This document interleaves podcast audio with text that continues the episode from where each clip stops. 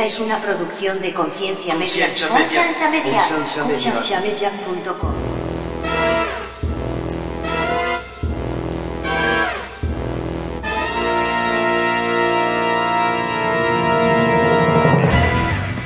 Le voy a contar algo así ya, muy, muy aquí ya. Estamos en confianza. Mae, yo me siento súper decepcionado de valles temporales, mae. Yo siento como que la cultura está trabajando en contra ahorita del artista, porque estamos en una cultura donde ya las personas no se sientan a escuchar un disco completo. ¿Qué pasa si va a conocer a Jesús y se, y se decepciona, mae? Mejor no escoja eso. Bienvenidos al programa de Conciencia, un programa que tiene como meta crear conversación y promover la autoeducación en las personas, enfocándose en preguntas y temas que por años han sido ignorados y vetados, y trayendo opiniones educadas y respuestas modernas a ideas tradicionales y pasadas de tiempo. Conciencia es una organización centrada en la existencia de Dios y en la necesidad de que las personas tengan las herramientas necesarias para poder defender aquello en que ellos creen.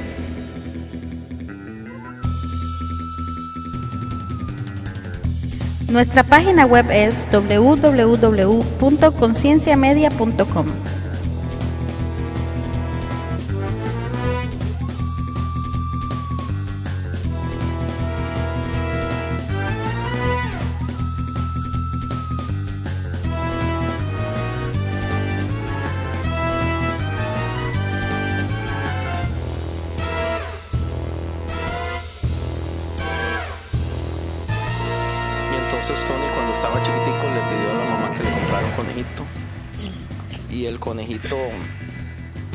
dice lo compraron ma, y, y- y se murió una semana. Y eso traumó a, a Tony. ma. Oye, estamos grabando, ok, bienvenidos una vez más al show de conciencia. Mi nombre es Andrés Yo soy Tony. y Frank Joya. y tenemos un invitado especial, Muy, muy, demasiado especial. Ario Rojas de la banda Glaciares. Arío. Ario, ah, ma, qué difícil. Tírenla ahí. Ario, Man, usted pensé que le llamó Ariel como... como la Sí, sirenita. como la sirenita. No, man. Ario. No, dije, estos ticos sí tienen nombres raros, man. Yo tengo un amigo que se llama Asiel. Así es, sí, eso es Así es. Ariel. Mae, bienvenido. Ma, muchas gracias. Directamente desde Costa Rica, otro tico que tenemos aquí ya. De la isla de Costa Rica. ¿no? De la isla de Costa Rica. De la- del, del consulado costarricense, no, como Mayaca. Buna. En cuanto a lo que dijimos de la isla, estábamos hablando antes de empezar a grabar de que tenemos una amiga. La va a echar al agua, man. No voy a decir quién es. Vamos a ponerle de nombre Isela. Creyó. Y se la creyó. Ah, Ya, ya, ya. Estábamos hablando de música, parece, ¿no? Sabes que estábamos reunidos y, o algo por el estilo de música del Caribe. Y le estuvo diciendo cosas a Andrés y dijo, tú tienes que saber. ¿Y por qué yo? Dijo Andrés, pues Costa Rica es una isla del Caribe, dijo. ¿Y ¿Cuándo ha sido isla? Toda su No le vida. moleste tanto, man. Toda Te su confundió vida. con Puerto Rico, seguro. A lo mejor. Desgraciadamente. Por cierto, por cierto, para que todos sepan, um, Ario Rojas es el um, cantante, guitarrista y mastermind de la banda Glaciares. Así es. Glaciares. Ok, Forever. forever. No, mentira. Qué polo. Polo significa. Yo ya conozco. Ok, ok. Oh, yo, a Yo ya le dije, oigo. madre, Yo a lo educados, Andrés. Yo ya, le expliqué, yo ya le expliqué a él que desde que yo empecé la, la iglesia que yo empecé a ir, cuando él llegó, yo ya estaba alrededor de puros ticos. Ajá. Sopolo. Sí, buen y punto. Todas las cosas que ustedes El ya dicen, yo ya era las entiendo. Toda la familia estaba ahí, entonces fue muy fácil la Playo, transición. todas esas O cosas. sea que tú estuviste en la misma iglesia donde él estaba. Donde, la que yo, Yo estuve ahí primero y luego él llegó después. La que yo conozco. Man, es- estamos contentos de que esté aquí, man, que haya hecho el viaje usted. Am, ahorita está en Pasadena, si no me equivoco, ¿verdad? Sí, ma, estoy eh, vivo en, en Pasadena, en el puro centro, por Old Town, toda esa zona. Y ahí queda mi universidad y... Te has dado bastante tiempo para ir a recorrer ya más o menos más. Ma, no, en realidad... Santa Mónica de fijo ya tienes. Sí, claro, sí, pero no, pues, o sea, pero conozco como un turista, siempre quiero ir a todos esos lugares como, como un lugareño ya, como caminar. Por ahora solo he ido como turista a ciertos lugares. realmente. ¿La gente te mira como turista todavía o se, no- se te nota en la cara o todavía no? Ya, se acomodó, ya te acomodaste. de asombro, Sí, así como, wow, ¿qué es esto? Y una, y una niñita así como que, eso es normal. bueno, es que en realidad aquí en, Los Ángeles cuesta que uno lo vea, vean raros y unos de afuera, porque aquí como que todo el mundo... Sí, hay mucha diversidad. Exacto, o sea, aquí, aquí, nadie, aquí nadie se sorprende de nada. Eso es lo que más he aprendido de estar Más, en LA. más en Hollywood también. En Hollywood es de lo Sí, no, sí, por ejemplo, Andrés sale y ya ni- nadie se asusta. O sea, me han contado que allá en Costa Rica sí la gente se asustaba. El único día que podía salir sin asustar a la gente era el 31 de octubre. Es lo que me han dicho, no sé. Sí, pero ya en Hollywood es Andrés está en casa, o sea, se siente libre. Yo me siento libre. Usted es de los que andan así como en trajes. No necesita, son no malos, necesita, no necesita. no necesita. No les haga caso, man. Man, ¿qué usted ha notado que es la más gran diferencia entre vivir en Costa Rica y vivir acá ahora, mientras que usted tiene nueve meses? Porque este man ya se americanizó. Su abuela. Mae, son demasiadas cosas que se lo juro que... Las tres más principales que usted Oh, nota. Ok. Mae, La comida. Una que, la comida la- no una, sabe una igual. la- mira, dos que usted odia y dos que usted le gusta. mae, ya me la puse complicada. Vamos poco a poco. ¿Cuánto tiene de estar aquí exactamente? Más de Nueve un año. meses. Más, no, no, nueve meses. Más, no. ¿no? Nueve Más, meses. en marzo, el 26 de marzo, no, el, vein- sí, el 25 de marzo cumple un año. Ok, que me gusta, más las calles, obviamente. Pues el tráfico. Manejar aquí, sí. Aquí mane- manejar acá es, o sea, pues hay muchas presas y todo, el LA Traffic, el famoso, pero cuando no hay tráfico, manejar acá es como, como para mí es como estar en un roller coaster, o sea, es demasiado. Así, esos highways rapidísimos donde todo el mundo va a 60, que se supone que uno no debería ir a 60, pero todo el mundo va a 60, 65, 80. Tuve mi primer speeding ticket hace como dos meses. Ya. Bautizado. ¡Ey! Pero le dijiste que tú eres recién de acá y no te dejó ir. Eh, no, porque, porque en realidad ¿Tú sabías? fue hace dos meses apenas. O sea, ya llevaba ratillo. Es demasiado honesto, Ario. Sí, más, que, más honesto que tú. Parece cristiano, man. Man, él es más cristiano que usted, man. Creo que sí, men. No, yo soy, yo soy, yo soy real. Bueno, y Honesto, otra, honesto. otra cosa que me gusta, eh, Six Flags. ok, una cosa que no me gusta mejor, más la comida. O sea, extraño demasiado la comida de mi país porque aquí todo me termina sabiendo como a plástico. Sí. Suena demasiado, demasiado exagerado, Y hay pero... muchos buenos lugares en Pasadena, ¿eh? Hay lugares con Ah, sí, comida muy buena. Pero no tengo, no tengo la plata para comer en esos lugares. No, pero, pero igual, o sea, cuando uno va, digamos, a Vons o así, que ese es el que yo voy, o a veces voy a... ¿A dónde? A Vons. Allá Ah, tienen Whole. Foods. Sí, pero es que es, muy- es Carísimo. demasiado caro. O sea, yo, Acá lo yo- caro, yo soy un estudiante cuesta. acá en Estados Unidos, ¿verdad? O sea, y no, y no trabajo. Entonces, sí, pues como lo que la gente normal come, me imagino. Como Y lo que me vio a mí comer cuando llegó. Sí. es comida que yo, que yo al final todo termina siendo como todo sabe igual, todo tiene ese eh, aftertaste, eh, me siento como, como tóxico. Ah. Digamos, no, no, no es algo que yo no pueda superar, es algo que, que con lo que vivo y puedo estar bien. Pero sin embargo, cuando yo voy a Costa Rica y como comida más natural, Nada que ver. es otra cosa. El sabor, la sazón, inclusive. Déjeme darle una mala noticia. Donde hay un restaurante costarricense Mala bueno. noticia. Oh, en Pasadena. hay ¿Tú qué sabes? No, no. No, Glendale, Glendale. ¿En dónde? Pero la que cocina es de El Salvador. Ok. Bue- eh, Ah, bueno. Mm, Es un tico casado con una salvadoreña y ella es la que cocina. Entonces. Ma, Arroz con pollo es lo mejor que del mundo para mí, man. Arroz con pollo. Sí, man. ¿Qué comida es man, esa? arroz con pollo. Con salsa lisano. Con lisano. Con lisano. Con lisano. Vaya, ahí está. Un A costarricense mí me que- gusta con salsa de tomate, man. El arroz con pollo con salsa de tomate. Que lo que pasa es que a- Ario tiene 20 años. Entonces es muy Willilla, yo creo. Ah, no. ¿Qué? Excusa. Ah, ento- Excusa. entonces el, el ketchup Él, lo... él hace poco vino No, de allá, él hace poco vino de allá, que es el que tiene más fresca todo lo de allá. más Exacto, fresca. más sí, bien yo estoy trendy, usted es el que está... Qué pelada, mae. Yo tengo un amigo que a mí me, él me, cuando hablamos, él me dice, mae, usted habla, usted tiene las jergas y los dichos del 2000 y yo me quedé estancado en el 2000, mae. En otras palabras, que ese que te dijo Porque- viejo, Sí, to- to- no. anciano. No, es que como ya no Ya estoy allá. pasado. Ve cómo es. ve cómo es, ya las, las jergas evolucionan, mae, y, yo ya no me sé ninguna. Entonces yo todavía es al chile y usted no entendió cuando yo le dije a cachete con popi, ¿verdad? no, mae. ¿Qué, qué? A cachete, ¿Qué es eso? Un cachete, y también. ¿Qué es eso? No, mae. O sea, Costa Rica se pierde hoy día. Mae, sí. La, man, manejar. Yo ¿Qué le dije que ya está americanizado este Claro. man? Le dije. Hijo de pucha. No me cree, pero- Le faltan dos. Una, una, ma- una buena y una mala. Una buena y una mala, sí. La buena es que uno de es que uno de, de, de un solo ya se da cuenta que aquí hay más oportunidades para, para surgir, mae. hay más lugares, más oportunidades, hay más, más, más diversidad a la hora de escoger un nicho, a la hora de escoger un, un lugar. ¿Qué es un nicho? Eh, Qué vergüenza, man. I'm sorry. No. Mae, no, pero yo por lo que lo estoy diciendo me refiero como a encontrar ese lugar donde, donde uno siente que se siente cómodo, donde uno se siente cómodo y, y yo siento que aquí hay más opciones para eso, eso me gusta, o sea, pues, pues es un país donde hay miles de oportunidades, o sea, no es que sean fáciles de obtener ni nada, pero me refiero a que hay opciones y oportunidades y verdad. Otra cosa que no me gusta, él no me gusta. Gracias. Nadie le gusta. Todos me odian. Mae, al chile no sé, o sea... Nosotros invertimos 30 minutos de un show, hace como tres shows solamente hablando porque la gente no entiende a Frank.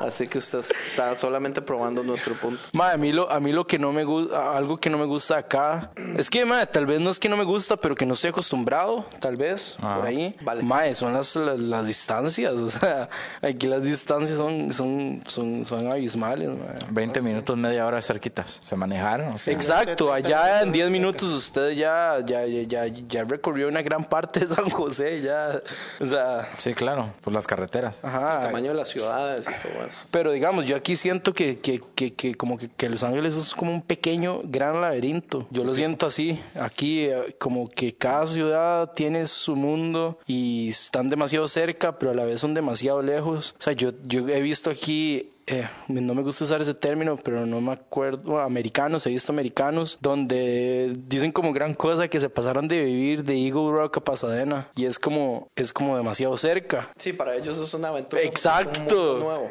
Exacto, tal vez ahí el, el gringo a veces es demasiado conservador en su nicho, valga la redundancia, y eso es algo que no me gusta. ¿Ya te has metido a Los Ángeles? Downtown LA y todo eso. Eh, he ido, pero como turista. Te lo vas a odiar, pero manejando por allá ya has ido. Sí, sí. Es lo peor que Es, existe en el es mundo. bien rudo. No, lo peor No. es Costa Rica. Nueva York. Sí. Man. Es que usted no está, usted no está pegado una hora en, en una presa de la Uruca, sea, es- Es como estar en tráfico acá. De lo peor. Sí, mae. Sí, No, es que, es que la diferencia es que uno aquí, uno espera y ahí va la presa, pero en Costa Rica no se mueve, ¿verdad? Y, y uno está siempre con el constante miedo de que se le meta un carro con ganado, mae, ya, aquí eso no pasa.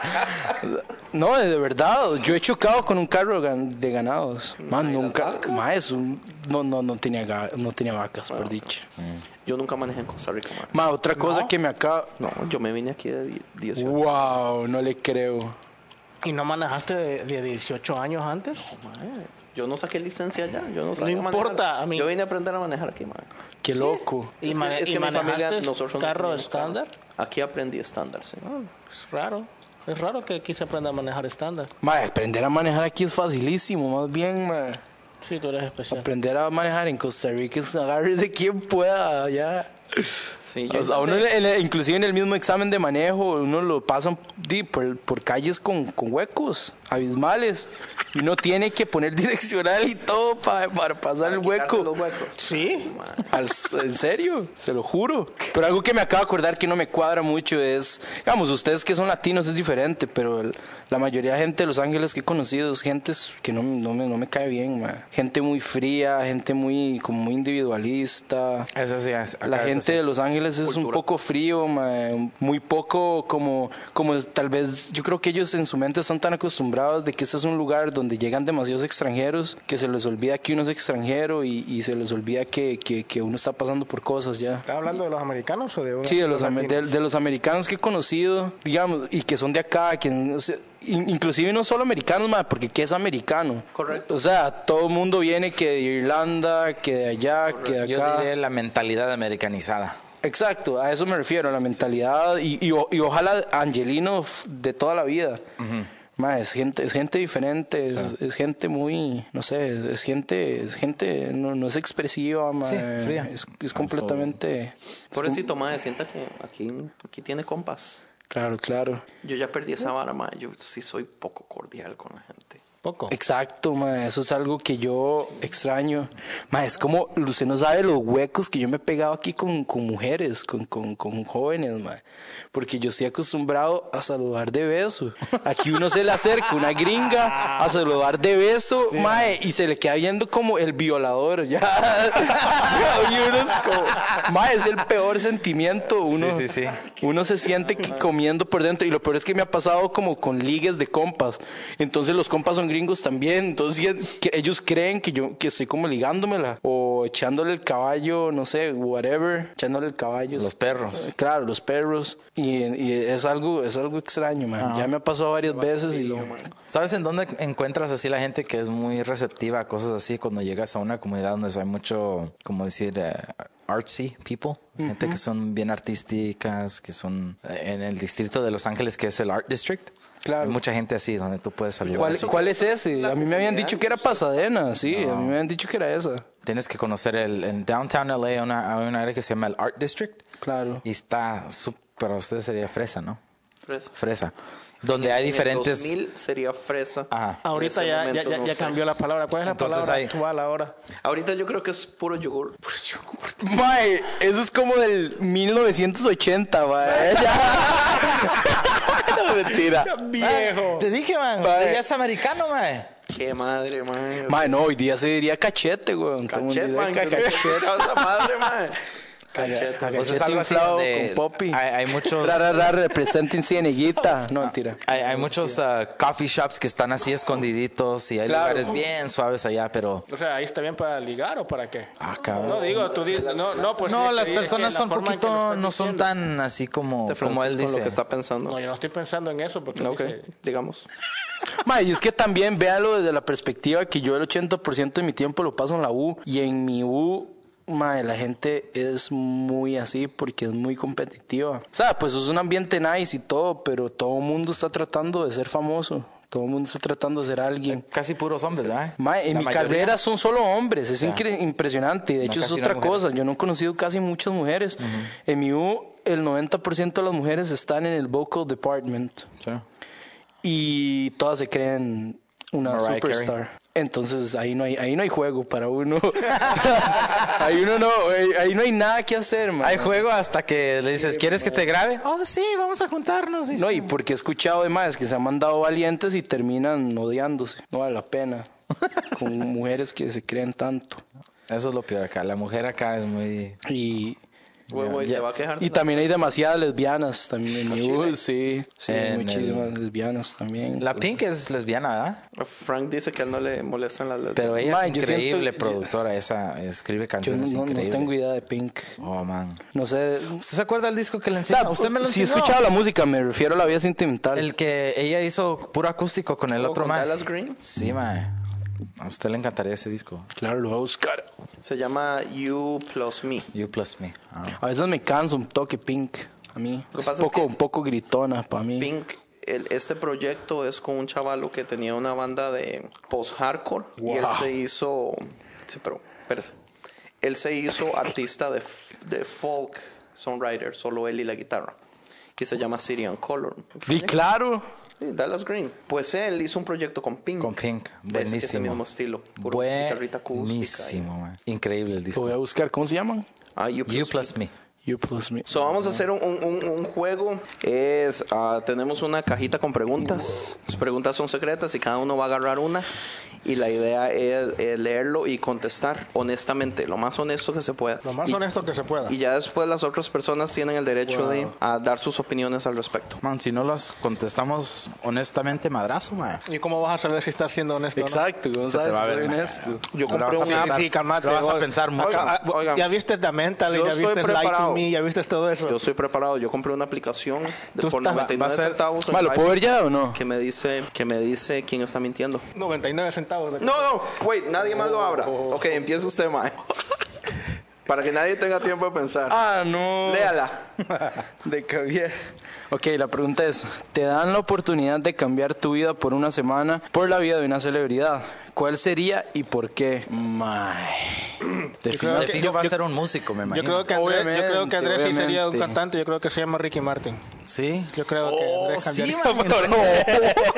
Man, entonces Tatiana estaría loco por usted, man. El problema es que Mae, el, el problema es que mi esposa está enamoradísima de Ricky Martin, pero así al descaro. Ah, pues sí a dijera la eso. madre él. ni, ni vergüenza le da decirlo delante mío. Sí. Yo le he Sí, visto así cuando eso. sale en la tele, se tiene la boca así abierta. Se le queda así. Y Andrés se le pasa enfrente. Tati. A mí no me Chibi. preocupa porque el madre es gay, entonces... eh, Y aparte nunca lo va a conocer. Mae, dicen que ese es el cuento en realidad. Decir, cree, decir que es gay, pero en realidad no lo es. Bueno, yo tenía un amigo, no, no era amigo, era compañero del cole, en séptimo. Se lo juro que todo el mundo creía que era gay y el mae era de lo más, de lo más apajarado, mae. Pero vea, ese mae estaba en el centro de todas las huilas. ¿Qué es Y el mae apajarado? No, pues que- y las abra. Eso- las chavas eso- con toda la confianza. Pues eso es, el, eso es el truco. Hay un, hay un show en México, había un show en México hace años, me acuerdo, que se llamaba Diseñador Ambos Sexos. ¿Te acuerdas tú? No lo miras. ¿En la guerra de los sexos? No, Diseñador Ambos Sexos. No. Era de un vato que era. Se la tiraba de diseñador de ropa, pero tenía que pasar por gay. Pero no era gay. Entonces todas las modelos como que sin nada.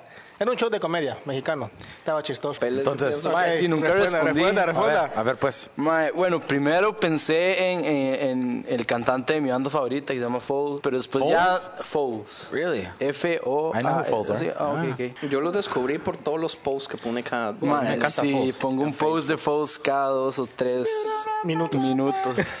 Pero pensándolo bien, ya desde una perspectiva más madura, Jay-Z, ¿verdad? me gustaría, me gustaría tal vez ser Max Martin por una semana. ¿Quién? Max Martin es, es no sé uno de los, el productor ma- más, importante que hay ahorita de pop. El, el que ha producido a todos los grandes artistas como, no sé, como no sé, como Rihanna, como The Weeknd, Lady Gaga. Ma, es como el rey del pop ahorita, digamos. Él es el, el productor número uno de pop. Es como Y- el, el Emilio ajá. Estefan gringo. No sé quién es Emilio Estefan. Mae, Ario, ¿cuántos años tiene usted, mae? Ma, tengo 20. 20. Sí, 20. Tengo 20. Cumplo 21 en unos meses. El mae es un carajillo. Ven hasta los 21. Oiga, entonces esa, la cerveza que le compré, mae, no se la puede tomar o yo. No puede. Bueno, yo- y yo iba a traer el Gran Manier. No, no, no, no. El mae, el mae es menor de edad todavía. Ma, es que el problema es que cuando uno entra a un lugar confinado con latinos, el, el age limit cambia. Ya, o sea, aquí, aquí es 18. Sí, tiene razón. Aquí ¿Entonces, no, aquí, aquí cuántos no- años tenemos ya todos? ¿O más o menos ya te dijo Andrés? No. Tengo 32. ¿Usted, man? Sí, su abuela, ¿qué le pasa? Man, se lo ¿Cuántos juro- creía? Se los juro, man, que unos 38, man. Su abuela. F you, bro. es, la, es la barba. Man, es la barba. man. Es mi. Man, ¿cuándo se va a pelonar, man? Barba mag- Man, usted se quita magnífica. acá arriba, man. Usted se ve hardcore, man. Eh, pues, Ah, bueno, bueno, bueno. Y, y, y me gustaría ser Max Martin. Tal vez no soy el gran pop. Tal vez no es mi cosa favorita del mundo. El pop, digamos. Soy más como del rock alternativo así. Pero, ma, imagínese el mundo de ese mae. O sea, produciendo en estudios, no sé, produciendo a, a Lady Gaga, ma, y digo yo, o sea. Pero Lady o sea, Gaga en su, en su ser es una toca increíble ella. Claro, o sea, no, no, sí, yo sé. Sí, ella- él, él lo, lo único que creo que hace es nomás dirige la dirección para donde van, pero pues, trabajar con gente que son No, pero es que- artistas. Pero es que en la música el productor, ma, es el de, el de la visión, man. Por eso. O sea, yo pero sí tener el que- talento, man. O sea, es fácil trabajar con alguien que tiene tanto talento. Es otra cosa. Pero, man. ok, pero eso es un buen punto entonces.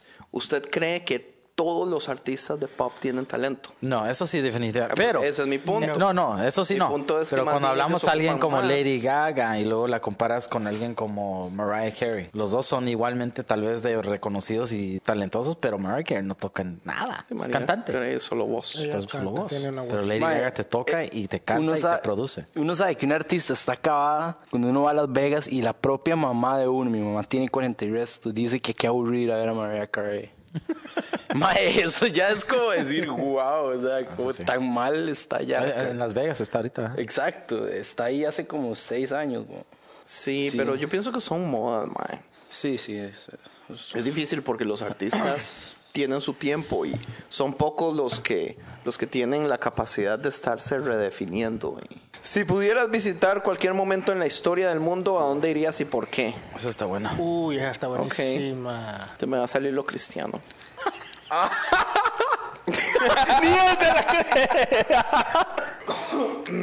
Man, usted quiere ir a visitar a Jesús, man. Quiero conocer a Jesús, no mentira. Mae, ¿qué Quiero ser un discípulo, dice. ¿Qué pasa si va a conocer a Jesús y se, y se decepciona, mae? Mejor no escoja eso. Madre, vieras que yo no creo que yo me decepcione, porque yo creo que mi imagen de Jesús está, está bien puesta. Yo no creo que Jesús es aquella persona que ama a todo el mundo. Esa es la cuestión. como- De, de una u otra forma te puedes decepcionar. O sea, lo que él quiso decir es que no es la persona que tú crees. Exacto. Yo soy completamente seguro que no va a ser la persona que yo creo. Exacto, a eso se refería él. O sea, no importa la, la imagen que tú tuvieras, a eso se refería él. Ahora, estaba vacilando. Yo siento que hay mejores cosas que hacer. no. conocer a Jesús, me manda huevo. Vea, si yo pudiera ir a cualquier, porque sería cool. A Mohammed. No, ah, en cual, vea, el problema que yo tengo con la historia es... A Berlín. No, el problema que yo tengo con la historia es que a mí la historia no me llama la atención. A mí me gusta más la ciencia. Yo siento que las personas usualmente se dividen en dos. Están los que les gusta la historia y los que les gusta la ciencia. Pero para mí la ciencia, la historia no es como la ciencia que usted puede venir y sacar leyes específicas y, y que son leyes reales y que no cambian y que usted puede experimentar con ellas y, y se mantienen así. La historia es, cada humano tiene una percepción diferente. Y yo no confío en el hecho de que los líderes que estaban a cargo hace cientos de años de escribir la historia están poniendo la historia correcta. Para mí ellos están poniendo su parte de la historia que les conviene. Ahora, ma, ir a un, a un lugar en el pasado donde, donde no habían inodoros en una casa, donde uno no puede comer carne o tiene que matar los animales para comer, yo no podría hacer eso. Yo siento que yo estoy demasiado cómodo aquí. Entonces tal vez serían, tendría que ser unos pocos años. Pero no, no me imagino qué. Ese año que usted diga, mae, este año fue mi año. No, porque la Y pregunta dice, en la historia, Revivirlo, exacto. ¿no te referías a algo histórico? Algo histórico. Es que, es que a cualquier momento en la historia del mundo. Ta- bueno, tal vez me hubiera gustado ir a conocer los dinosaurios. ¿Cómo sabe que se existieron? Huevón, no hay un montón de fósiles. Sí existieron, mae. El problema es qué hace uno ya cuando llega con los hipopuchas dinosaurios. ¿Me lo como o me come? Bueno, usted estaría escondido el mayor Yo del pienso que un velociraptor asado debe saber riquísimo, mae. Fijo sabe a pollo. No creo que sepa pollo. ¿Por qué Yo no? creo que supiera más a un Avestruz. Tacuacín. No tengo ni la menor idea.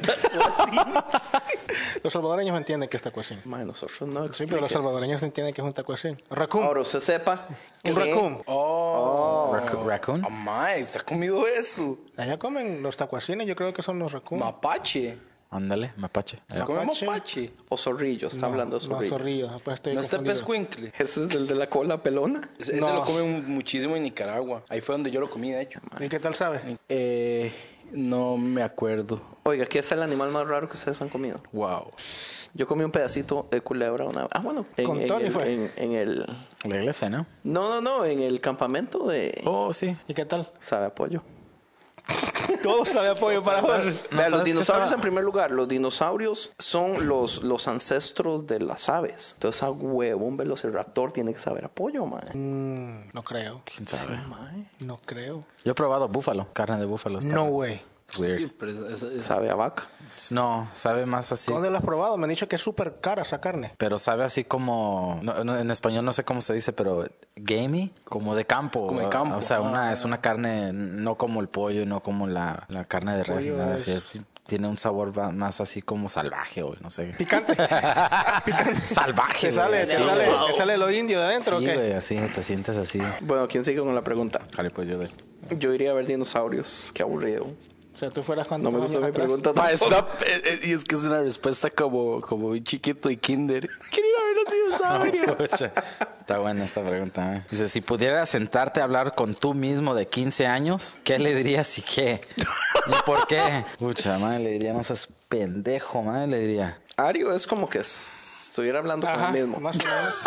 Ay, qué mal, right. Más, esto es un huila. Sí, en realidad. Man, yo creo que yo me diría que, que me aventara más. Yo era muy reservado. Era bien reservado yo. Para mí era la cosa como que yo no, yo no era popular, yo no era, yo era el nadie. Pero, o sea, desde que tenía, era talentoso de mis cosas, pero de que nadie me conocía. Pero yo Quería diría... ser popular entonces. No, pero no me no me ayudé en avanzar en otras cosas por causa de que yo era más cerrado. Yo me hubiera dicho que, man, o sea, miedoso, man. Sal, haz lo que tienes que hacer. Cosas así, ser honesto. Yo si me fuera... No, no, no voy a decir esto porque es un podcast. Dígalo. Dígalo, man. No, no. Esta es la clave No, para pero pasar esa, este e- juego. esa edad fue perfecta porque a los 15 años, man, es una, es una edad muy, Ma, para mí fue muy lo peor. crucial, muy diferente. O sea, uno cambia como persona, man. Entrando a high school es cuando realmente empiezas a definir cómo quieres ser como una persona entre la amiga, entre la amistad de los, la bola de locos o los educados o los. Y nosotros nos quedamos de en la bola de locos, por lo visto. Buscar la Sí, identidad. desgraciadamente aquí, sí. Sigue Francisco. Ok, si te dicen que vas a morir en, tre- en tres horas, ¿cuál sería aquella cosa de lo cual te arrepientes de haber hecho o no haber hecho y por qué? ya no estaría aquí, Frank. Sí, ya no estuviera aquí, man. Me da un ataque al Me corazón arrepiento ahorita. de no jodas. expender tiempo en este idiota podcast, dice. Se va Ahí corriendo. está la respuesta. No, diga. Y tengo que pensar, man, tengo que pensar todo. Y tengo que, tengo que ver qué es lo que está entre más valor y qué es Correcto. para ver. Déjame pensar, pues. Tienes dos minutos. Tengo dos horas. Man, rápido, porque Es que no se me ocurre nada de, para decir que me voy a arrepentir. entonces No- todo no lo que has hecho en tu vida. que no- No, no, pues, entre lo- la un- es que una cosa que debía arrepentir entre tantas cosas. O sea, eso debería de ser muy fácil. ¿No sé? ¿De qué, qué te arrepentirías tú? Eso sería de. ¿De hacer o no hacer? Ve, no sí, es no de hacer, entrar- o es de hacer o no hacer, es cierto. De si no usted quiere hacer, evitar de entrar no en lo hacer, personal. De no hacer es eh, meterme más en aprender más el piano. Oh. Porque yo dejé, dejé las clases de piano a medias. Ok, está bien. Pero, Pero- es el bajo. Pero El bajo cuando me lo enseñaron lo aprendí aquí.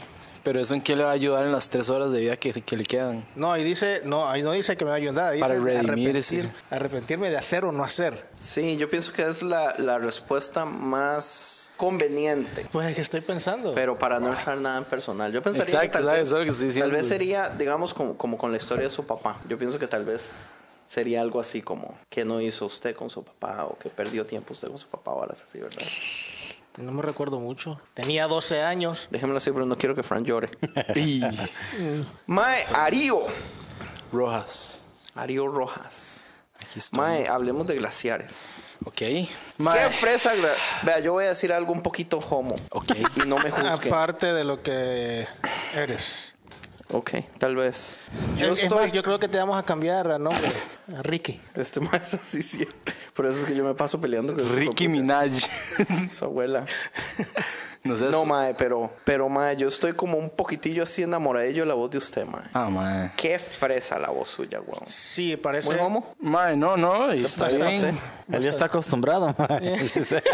No, no, mae, yo, mae, me costó mucho en realidad, o sea, yo sí, sí breteé bastante la voz, mae. Recibió clases y todo. Mae, recibí se clases perdió. como dos años. Dos años. Sí, dos años. Completo, así, sin parar. Mae, y de hecho, de hecho, cuando yo escucho como grabaciones más viejas, como, es- ese pez de hace un año.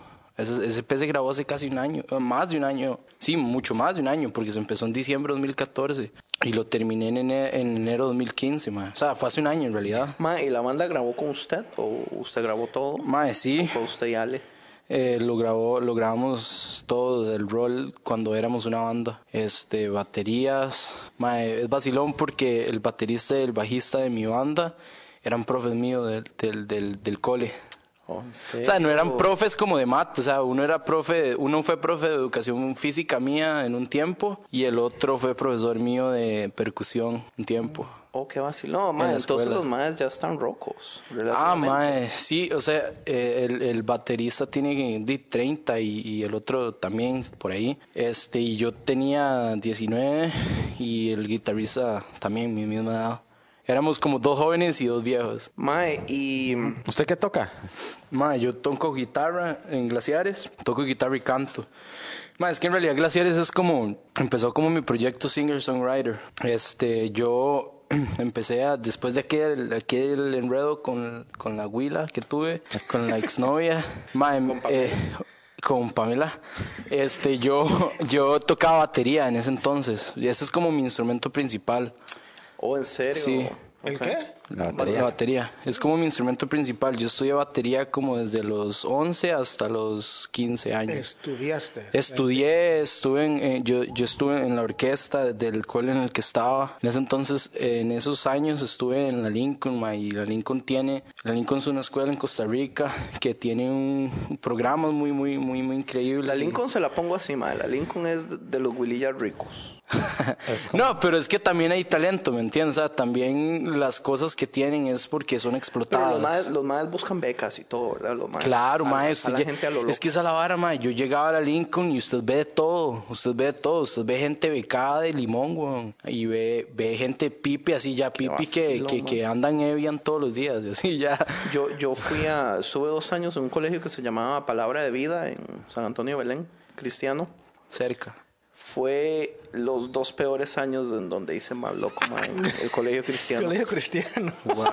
Me paso al público y es serenidad completa. Pero nosotros estuvimos, como estaba ahí cerca, no- nos empezamos a relacionar con ellos y digamos lo que eran... o hicimos un equipo de voleibol y estuvimos con ellos como dos años en torneo pequeño, es como de siete, siete colegios ahí, como los más finillos. Claro. Pero nosotros, no, yo no sé por qué ahí como que nos metimos, pero no calzábamos también, pero, pero tienen historial, más esos coles. So, ese colegio que fuiste es como relativamente decir que es el Berkeley de allá, Berkeley School of Music. Mano, no, es que no era de música, esto, yo estoy hablando del colegio. El puro colegio. De la escuela, de la escuela, No high que ver con. high school, oh, yeah, ok, ok. No era nada de música. Yo pensaba que era. No, lo que Claro, pasa no, es que no. es que tenían programas de maes- música, entonces. Sí, Sí, pero tenían programas de todo, mae. Porque Pero todo eso era after school, digamos. Yo, y yo tuve que audicionar y el primer año, No co- el, el primer año me era, yo me ponían a tocar el triángulo. mae. Duré un año tocando triángulo y todo. Pero lo mismo. Ya huevado, Sí, man, mae, hacer el o sea, triángulo. Pucha, me hubiera un coraje. mae, no estoy molestando. Al chile me ponían a tocar el triángulo y tenía que hacerlo bien. O sea, tenía que hacerlo bien. en- entre los cuatro minutos que le tocaba dos veces, mae, no podía fallar el tiempo. Mae, no crean, la canción de Star Wars hay mucho triángulo. Mae, en esa me lucía. No, no, mentira. Pero eso fue eso, eso fueron solo seis meses, Ya después yo me volví más, más bestia, mentira, me volví mejor. Practiqué muchísimo y, y ye- en el día, al año siguiente todos los seniors que estaban se iban, ¿verdad? Y entonces quedábamos los jóvenes. Así ya Y no yo solo vi desde antes y yo entonces le puse y le puse y le puse, mae, y al final quedé siendo como el que tocaba la batería, digamos, el chief percussionist. Pero volvieron a hacer audiciones otra vez para... No, no, porque yo ya era parte, porque yo ya era parte de, año- o sea, desde hace un año. Man, pero ustedes se pueden imaginar qué huevado estar en una bola así de chicas y todo. Ah, ¿qué? ¿tú qué tocas? Ah, toco la guitarra y todo. Y, ah, es el baterista. Ay, ¿tú qué tocas así? Ah, el triángulo. Pucha, ay, coraje. Ah, man. No, no, pero es que era una orquesta, digamos. Sí, no, no, yo era sé, pero qué coraje. O sea, un año, man. Eso sí es mucho tiempo. Pero es que el triángulo, si usted lo toca bien, puede hacer magia. se, se lo digo de experiencia. Eh, eh, Eso es lo que le decían a la, es lo que le decía a las muchachas. Puedo hacer magia, dice. el Yo sé tocarlo bien, decía él. Al- el triángulo. ¿Qué- qué? No me veas así a mí. No me veas así a mí, me. ¿Por qué me ves así? Siempre con la vulgaridad. Ve, ¿Por qué me mí así? ¿Quién, es más malo, el que piensa o el que habla? El que habla, obviamente. No, pues yo estoy diciendo, estamos intención. hablando de tocar el triángulo y tú me quedas viéndome así. Tú eres el que pensaste No, mal. está hablando de... Tú eres el que Así- así se pensaste la pasa mal. en tocar. Tú eres el que pensaste mal. Ya has escuchado otros podcasts, ¿no? Así se la pasan, ¿eh? Yo nomás me quedo así viéndoles hasta que se callen. Me eduqué un poco antes de venir, mae. Mae. Yo cuando vi la cuando vi la voz de este mae, yo como, ¡y, mae! yo como, ah, ese es el mae que tiene esa voz. Annoying, varas. No, gracias. Mae, entonces Ya no dígame una hablo vara. entonces, ya no digo nada. Espérese. El primer IP, el Celestico, Claro. tiene solo dos piezas y una... El outro, ¿verdad? Instrumental, si no me equivoco. Sí. Esa vara en sí era usted solo. Sí.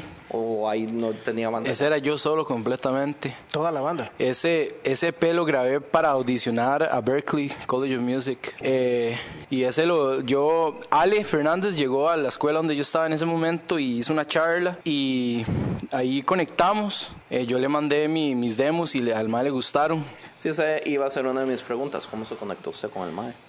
Este, un profesor en una electiva, se llama Ricardo Cerda, ¿sabe quién es? No. ¿No le suena? Es el mae de Subita al Chunche y el mae de Le Viaje, el mae que se llama, que le dicen Beto. Ya, ya. Bueno, él- lo, lo mencioné porque siento que es relevante porque él es, él, él es el que ha hecho todos los videoclips de Ale Fernández, digamos. Oh, en El serio. de... No, no, todos no, mentira. El último. El de... en- eh, ¿Cómo se llama esa canción? Bueno, entonces ese mae era profe mío de una electiva en el cole. Este, ahí nos me conecté con Ale. Yo ya estaba a punto de salir del cole mae, y estaba pensando qué iba a hacer de mi vida. Mis papás decían, no querían que yo estudiara música, pero yo insistí tanto y les enseñé que tenía canciones y todo.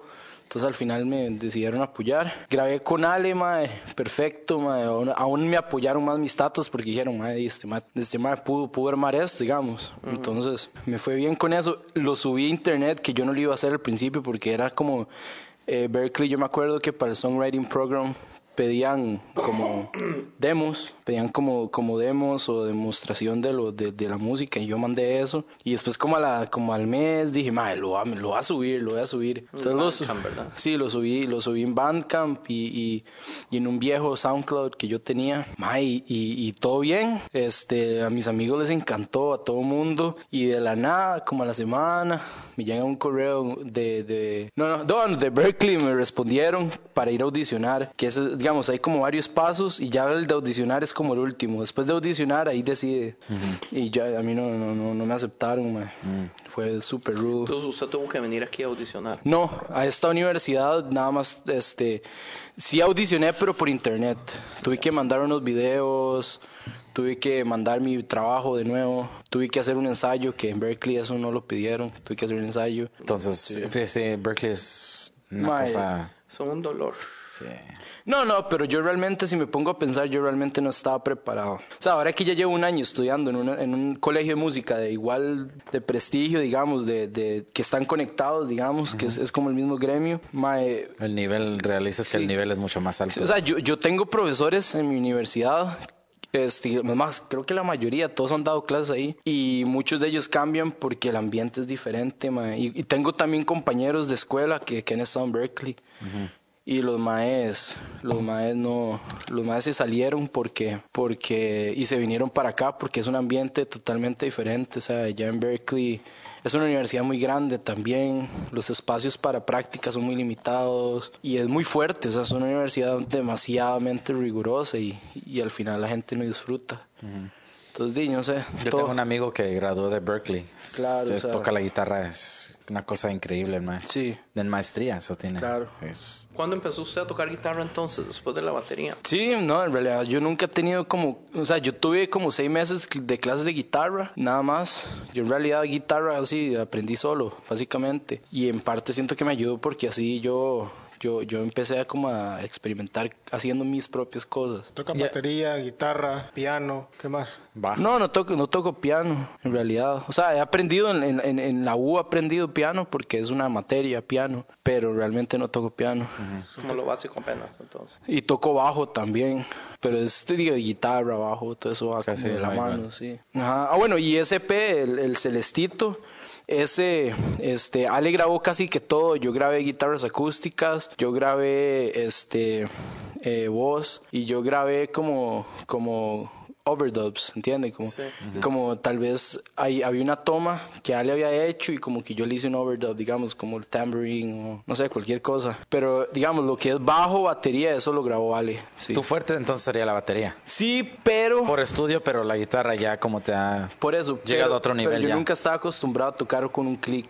Oh, sí. Entonces, eh, para ese P yo estaba oxidadísimo también.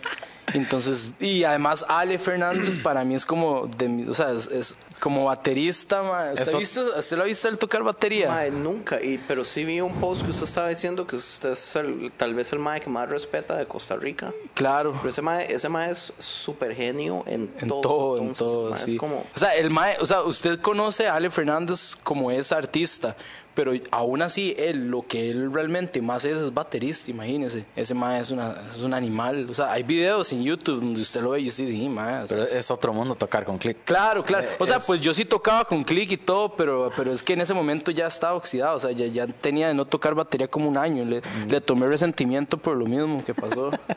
Se lo juro. Entonces la culpa de la batería.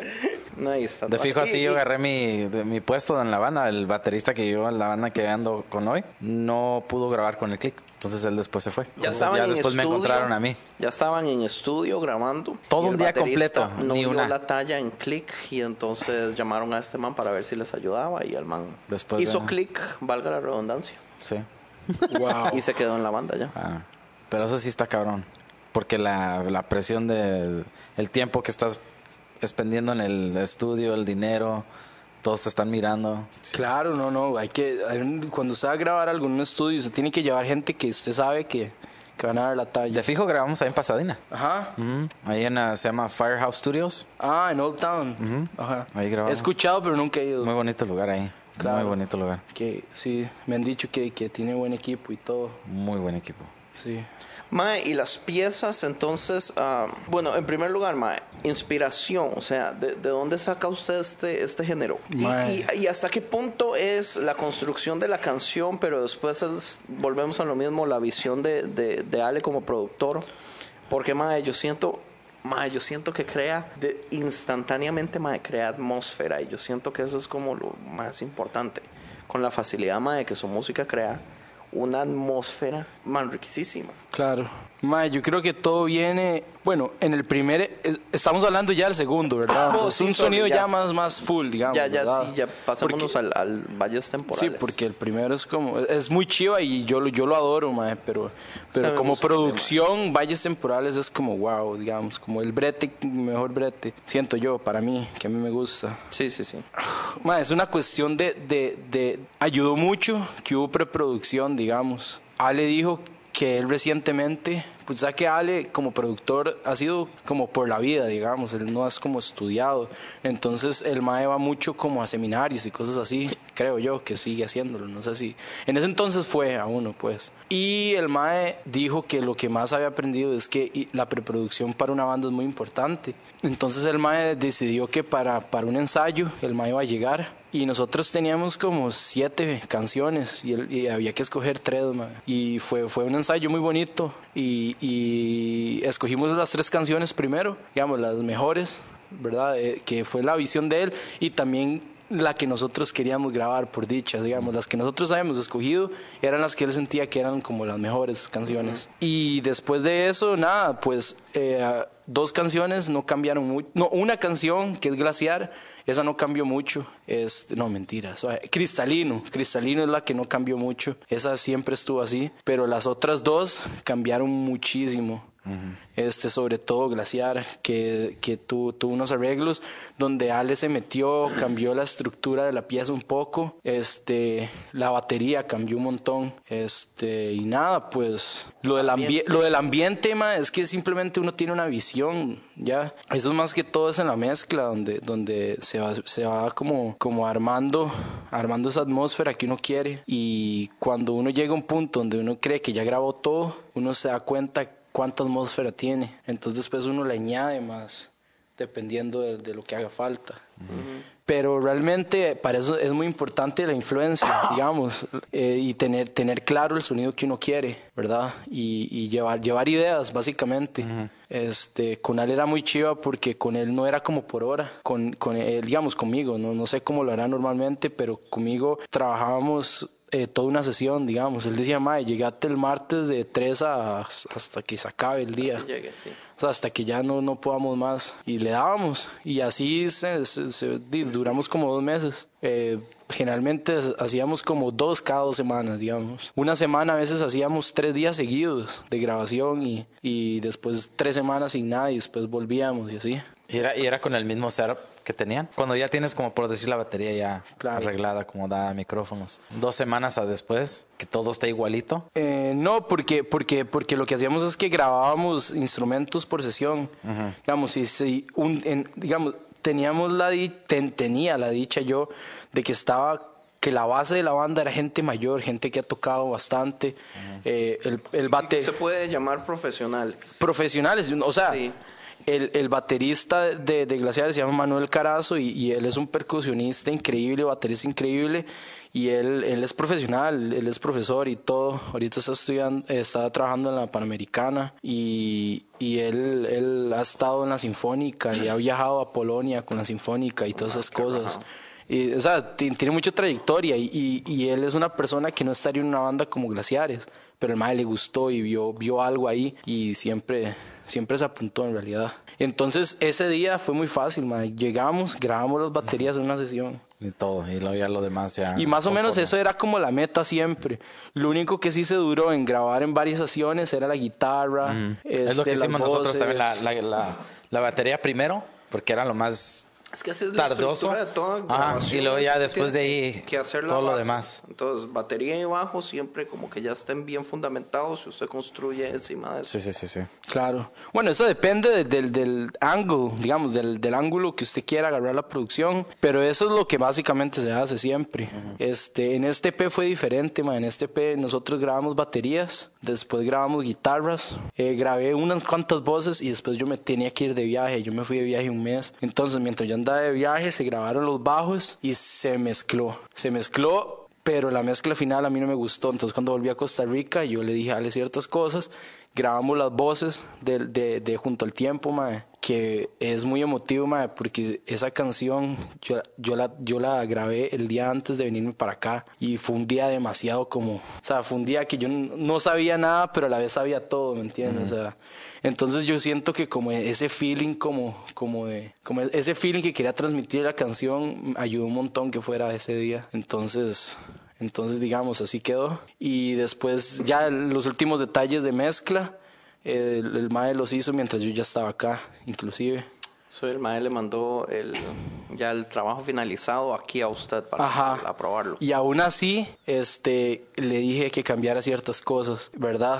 Y, y ya después, ya cuando estaba perfecto como, como lo queríamos todos, este, se mandó a masterizar a, a, a un estudio donde a Ale le gusta mandar las cosas, que es que a Miami creo, Epitaph Records, una cosa así se llama. Que de hecho es un, el, el Mike que, que mezcló el, el LP es un Mike que ha ganado Grammys. Wow. Sí. ¿No te acuerdas el, cómo se llama? Sí, eh, por algún lado lo debe haber puesto, pero ahorita no me acuerdo. Oye, después de que grabaron ya los tres, ah, las tres canciones que escogieron, al fin del todo no se arrepintieron, dijeron, no, hubiéramos grabado mejor esta otra en vez de esa.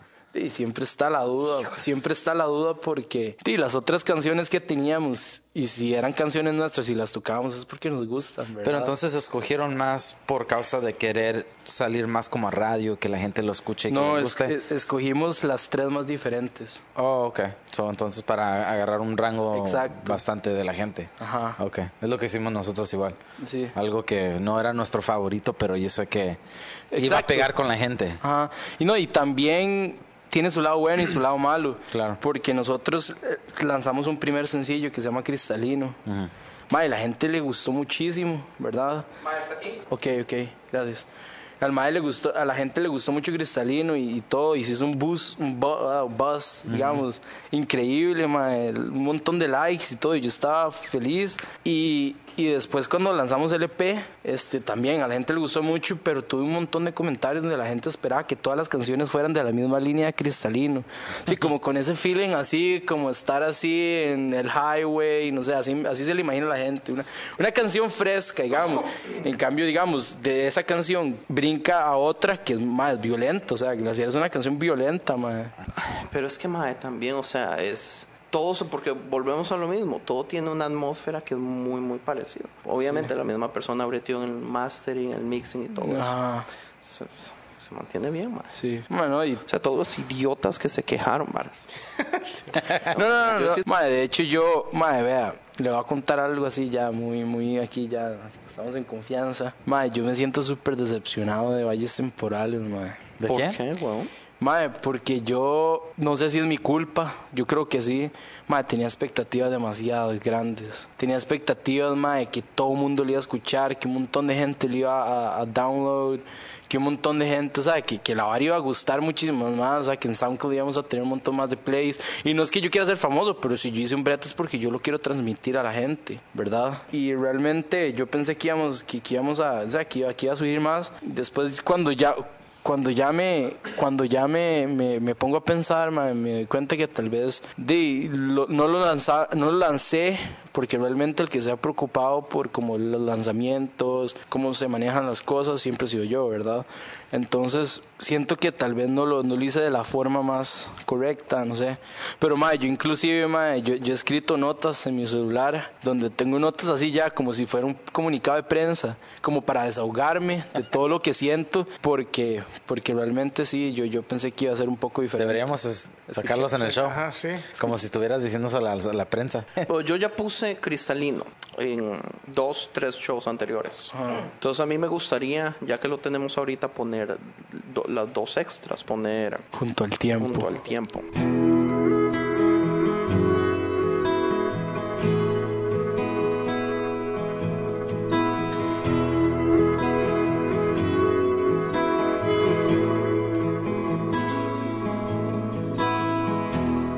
Ya parece que llega diciembre y la melancolía y nostalgia también. Los recuerdos que no eran mutuos. Te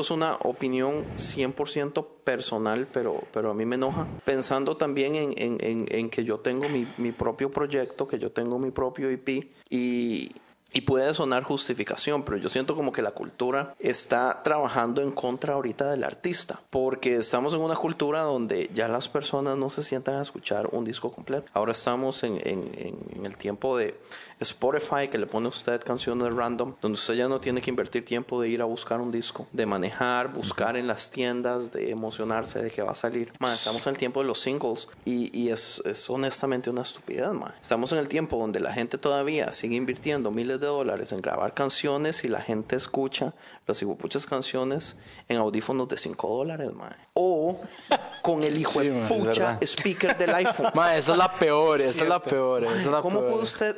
Y, y yo digo, o sea, la gente no, no sabe valorar el trabajo, el trabajo que hay. Y sí, yo siento, digamos, a mí me sorprendió ver, por ejemplo, Dani de Bajo Ciudades, el, el, el formato que él utilizó para sacar sus discos. Con, como dice usted, con, con comunicados de prensa para cada disco, y lo sacó con tiempo, hizo anuncios, su, su concierto de Yo me di cuenta, mae, hubo un buzz increíble en- antes de mandar ningún single, o sea, Lo- los, los maes bretearon en eso. Ahora, es, es cuestión de, de uno aprender, porque si uno no tiene la experiencia, ¿cómo uno sabe que esos son los pasos que se tienen que tomar? Y usted, man, usted estaba aquí por otro lado, ¿entiendes? O sea, Sí. eh, hubiera sido muy difícil que usted desde aquí hubiera movido todo allá. Sí, Pero- y es que también se lo digo que estoy súper decepcionado en el hecho de que, ¿usted se acuerda que yo hace poco fui a Costa Rica? No sé si, si se acuerda. Sí, que hicimos una gira con 11-11 y todo. Mae, o sea, pues sí había gente en los conciertos, no, no voy a mentir, pero... Pero aún así, toda la gente que ponía Tend, toda la gente que decía, uy, qué chido No glaciar, todos así, mae, no, no llegaban. O sea, yo no los veía. Es lo mismo que nosotros. Hay Yo- mucha yo gente. dije que iba O sea, todo el mundo está ahí en la red, jiji, que no sé qué. y Después en la vida real les da tanto miedo salir de esa pantalla, madre, que no llegan a los conciertos. Madre, tengo una amiga que no llega a un concierto porque dijo que le daba pena conocerme, weón. ¿Cómo? Y yo no sé. Así son. Acá la gente. o sea, pero es, es lo que tú estabas describiendo era un concierto allá en Costa Rica Sí, o era allá acá. en Costa Rica. Yo, yo siempre creo que la gente es muy diferente acá a los otros diferentes lugares. Porque para mí la gente. Tony tiene que quejarse el hecho de que yo no lo he ido a ir a ver a él tocar. Man, Wow. él no me ha venido. Entonces sí, ma, usted tiene derecho a enojarse. Yo- Y, usted tiene y toda la cosa es que yo creo que la gente con la comodidad, o sea, Sí. ya él ya escuchó el disco y él feliz en sus audífonos de 15 dólares. Ya no son de 5, son de 15. o 12, creo. Pero sí, el, el valor de la, de la música o la gente acá no, no le tiene valor. Vieras que ahora escuché una, una cosa en el radio que hicieron una, un Mike que toca el violín, que es uno de los mejores del mundo, que lo pusieron en un subway de Nueva York. Ah, ok. ¿Sí has, sí has escuchado, has, has escuchado sí, claro. Y que empezó a tocar como por media hora o 45 Tengo entendido minutos. como que lo vistieron así. Como, Sí, como regular. Pero el man tocó de la música mejor que existe en el mundo, del violín mejor creado, tocado por el- uno de los mejores en el mundo. Y le dieron como 35 dólares en Y total. la gente pasaba y lo ignoraba. Dos- como 1200 personas durante ese tiempo pasaron y como 7 personas nomás pararon a, escuchar. una banda hizo hace poco, una banda muy famosa hizo eso hace poco, ahorita no me acuerdo. Que le hicieron, oh, no, no. Pero una banda así como tipo, tipo Aerosmith, una hora así hizo eso, se lo juro. Pero qué vacilón, o sea, yo creo que la gente no le tiene el valor a la música. Yo pienso que es triste. Ser, ser músico hoy en día, te lo digo, si lo haces, lo haces porque te Pasión. es tu corazón, es tu pasión y te encanta, no es el dinero, porque para nosotros también, o sea, a mí me encanta tocar y ir a tocar en shows y todo, pero no es porque vamos a ganar dinero. Sí, pero llega un punto, personas como yo que sí lo veo como una profesión. Pero tú, yo creo... Y es rudo. Sí, para- no, es rudo, pero yo creo que en, en, en donde tú vas, yo creo que estás buscando un área como más como productor. Exacto. para crecer a gente y tú junto con ellos y a mí me encantaría hacer lo mismo, o sea, a mí me gusta también escribir y tocar y lo que sea, pero Lo que pasa es que de ganar siento- una, una vida de música, eso está cabrón acá. Pero yo siento que se pierde mucho. Vea, una de mis bandas favoritas en, en el universo, y yo no puedo creer lo increíbles que son, se llaman The Reign of Kingdom. Oh, me encanta ese, Nadie los conoce. buenísimos. Los maes tocan una fusión de jazz con alternativo, con es- Nice. es- son súper músicos. Y a mí me da tristeza, digamos, verlos a ellos, como los maes se esfuerzan, los maes no pueden hacer giras, los maes no tienen apoyo, porque Porque no son famosos. O sea, ¿qué- ¿pero qué es lo que uno necesita para ser famoso? man? Ma, es que esa es la, es esa es la vara, es- es ma. imagen. O sea, es, Es imagen. Es tan difícil. es, Man, los mejores músicos de hoy en día viven para ir a ser el músico para Britney Spears, man, para los que están ganando un dineral. Ok, eso era lo que yo y de ellos, esos eventos, esos grupos se separan porque, man, les ofrecen un trabajo. De irte a ir a trabajar en, en tour y te pagan más de 100 mil dólares, man, ir a tocar con Britney. Man, adiós. ¿Cuántos artistas increíbles terminan diciendo, di, la verdad es que mejor ser músico de estudio o escribirle canciones a artistas es lo que realmente me deja plata? Sí. Pero él como artista ya no crece porque nunca se le abrió las puertas. Claro. Ma, sin embargo, usted sabe que es algo que mi U enseña demasiado, que si uno que, que es un poco es un poco autodestructivo, ma. Ellos ellos an- inculcan demasiado el hecho de si usted es bueno, usted lo va a lograr, ¿me entiende? Si, si su produ- si su producto es bueno y usted sabe usarlo, usted lo va a lograr, o sea, no hay forma que usted no lo logre. Ma, y es un poco eh, me, me crea muchísimo muchísimo como mu- muchísima presión también, ma. Y la gente de verdad lo ve así y es como una competencia todo el tiempo. Ahora, por otro lado, mae, yo siento también que, que llegar al tope desde el principio sin que le cueste Ah, ma, imposible. también no vale la pena. Entonces yo siento que siempre, siempre es necesario pagar el precio, mae, para que cuando usted llegue arriba usted realmente diga, pucha, mae, ya estoy aquí, lo voy a valorar y, y no lo desperdicie. Claro. Pero, mae, usted, usted tiene el talento, huevón. Y está, yo pienso que usted está tomando los pasos correctos. Porque, y entonces entremos a esto, que no habíamos entrado, mae. Usted está en Costa Rica, mae, usted tiene su vida y todo. Mae, yo no sé cuántas veces había salido del país antes y todo eso, mae, pero un Willilla de cuánto tenía usted, 18 años en ese momento, mae. 19. 19, mae, toma la decisión de salir del país y irse a otro país, mae, donde no conoce a nadie, solamente a estudiar, mae. Y un país loco, man. Mae, hay que tener huevos. Ma, sí, fue. ¿Cu- ¿Cuál fue el proceso mental, mae? Es que realmente fue un proceso de años. Yo tenía pensado irme a estudiar a Berklee College of Music desde que estaba como en noveno del cole. Y ese era, ese era mi sueño, ma, irme a estudiar. Y ya después al tiempo me di cuenta que mi sueño tal vez era, digamos, estudiar en un lugar que, que no fuera, digamos, donde, donde yo tuviera oportunidades. Porque en Costa Rica yo estudio ingeniería de sonido, producción, ma, ¿y qué hago? O sea, no hago tanto. O sea, no tengo tantas opciones. Y también siento que, que hay muy pocas opciones para estudiar en Costa Rica también, producción. Más, se a pensar en Costa Rica Esa cuántos estudios hay, ma? Hay como dos o tres bien buenos y los demás son home studios. Esa Ya. es mi pregunta también. O sea, hay universidades donde usted lo. no todo? hay, solo hay una que se llama Bonkelemen, que es como la mejor, pero igual sigue siendo una universidad súper pequeña. O sea, yo fui una vez a hacer una grabación ahí con una bandilla que yo tenía. Mae, es, es, es, una escuela que es del tamaño de aquí, de esta iglesia, mae, del mismo tamaño. Ya, o sea, y, y, y, y todo bien, eso no, eso no dice nada. Pero sin embargo, es el lugar, mae, más, más que la profesión es el lugar. Y yo sí me vine acá, fue valiente y con la, o sea, con la mentalidad de que quiero conseguir un trabajo acá y empezar a, a surgir, que suena un poco pretencioso y la gente a veces se enoja cuando dice, cuando no se enoja, pero me, o sea, me, me ve di, con otros ojos cuando yo les digo que yo no quiero volver a Costa Rica. Por más que me duela, por más que lo extraño, mae, todos los días, di, mae, hay, hay, que hacer un, hay que hacer un sacrificio por el sueño. Sí, es que allá la música es hobby, mae. La música no puede ser la vida en realidad. Pero hay muy buenos músicos de man. Eso te iba a decir. Músicos increíbles. Sí, o sea, Pero es que, pero es que podemos irnos de, de un, de un solo hasta donde.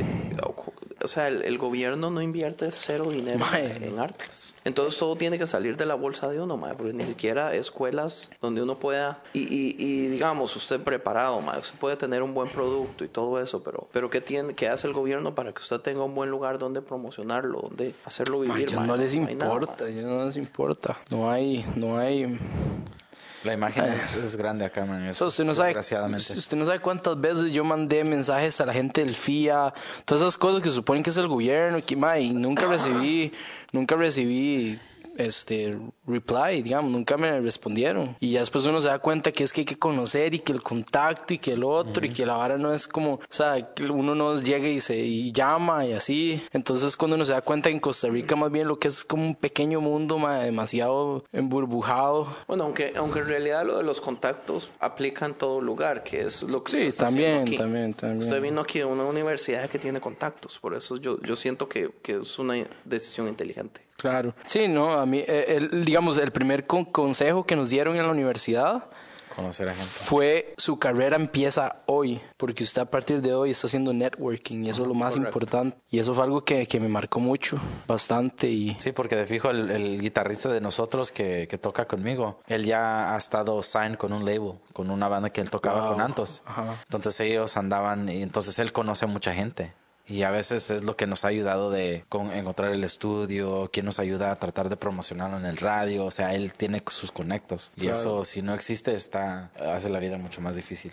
Ma, entonces, Sí, sí. El, el, el futuro, digamos, de Glaciares. Ok, digamos, ahorita este, yo hablé con los, con los de la banda, les dije, más, este, di, no es como que esta decisión que estoy tomando y que ya he hablado con, con otros por aparte, es personal ni nada, o sea, yo esos más los adoro, o sea, so- son de mis mejores compas de la vida y siempre lo van a hacer, pero más, yo tengo que seguir con ese proyecto por mi cuenta, y, y, y tengo que, que seguir acá. Y tal vez Glaciares como, como la banda indie pop latino, tal vez no, no, no siga, ¿verdad? Porque tam- pero el, el nombre, digamos, es como un- la marca que quiero como seguir. Se quiere mantener. Exacto, o sea, tal vez, tal vez, no sé, voy a poner un ejemplo súper estúpido, pero tal vez en tres meses la banda se cambie a, no sé, Foco, se llame Foco, ya.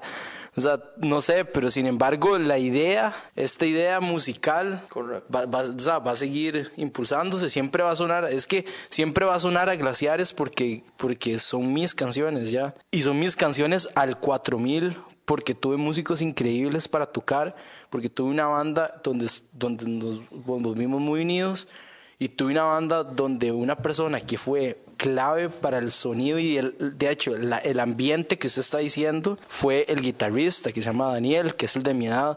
Es un mae súper talentoso, ese mae, ¿verdad? Pero al final todo va a sonar porque son las mismas, las, las canciones, los sonidos, la voz, soy yo, ¿me entiende? Entonces, Tal vez ya Glaciares este, se, se acabó como ese concepto, pero estoy seguro que va a seguir, que va a seguir y yo voy a empezar a producir más cosas y hacer mis cosas y hacer más cosas y así. Pero digamos, yo como singer-songwriter que me llame Arío no creo, porque a mí eso no me gusta, Tal- sería bajo un nombre, digamos. Pero Yo digamos... entiendo eso porque también mi proyecto es Despertares, porque Ajá. no pensaría el nombre de una persona así como que... Andy. Siento- yo siento que es como, como un poquito ¿Cómo se dice? ta- tratar de tapar el ego. Sí, sí, como- sí, sí. Ajá. eh, yo pienso que una idea vende más que una persona. Entonces, Sí. Ma, y yo ya empecé a bretear en mi música nueva, de hecho. ok, o sea, sí, esa era mi otra pregunta. Entonces Sí, ya se está mae. breteando y todo. Sí, yo- yo, yo gra- escuché una pieza que sacó usted hace poco. Ah, eso es una maqueta muy vieja que la remezclé y por eso suena mejor. Pero eso es una, una vara muy vieja que tenía, teníamos que sacarla porque, man, no me acuerdo ahorita. Creo que fue porque el guitarrista dijo, madre, pongamos esa vara afuera porque está bonita la, la maqueta. Y entonces yo le dije, madre, sí está bien, pero lo voy a mezclar un poquito más. Entonces ahí, ahí quedó. Pero igual, digamos, yo todo lo que he puesto que no es material de, de, de, de estudio, son varas que yo, que yo sí, sí las he trabajado, pero sin embargo mantengo, las mantengo con el sonido de raw y con el, con el equipo que tengo, que es súper básico, digamos, es como condensador, dinámico, interfase. ¿Qué usa? siquiera- ¿Usa Pro Tools o usa...? Mae, ahorita estoy usando Pro Tools, mae, pero antes usaba Reaper, que es muy bueno, pero es muy Reaper, es de Cocos, una, un- una compañía de software. Eso nunca no. Mae, es un software gratis en teoría, pero después de los 60 días usted le dan la opción de pagar el completo o seguir usando la versión gratis, que la versión gratis y la versión completa son como, o sea, son como gemelos ya. es, es un software gratis, pero usted debería ser honesto y después pagar para seguir usándolo. Pero exacto, nadie lo hace. O no mucha gente lo hace, pero digamos, cuando usted paga el Pro trae, trae mm, cosas más, pero en realidad no es tanto lo que cambia. Y ahorita sí estoy usando Pro Tools, por dicha, mae. Este, Lo agarró hace poco, entonces. sí, sí, o sea, di- de- la lo- no te- te- aprendido en un año, sí, aprendido en todo este año.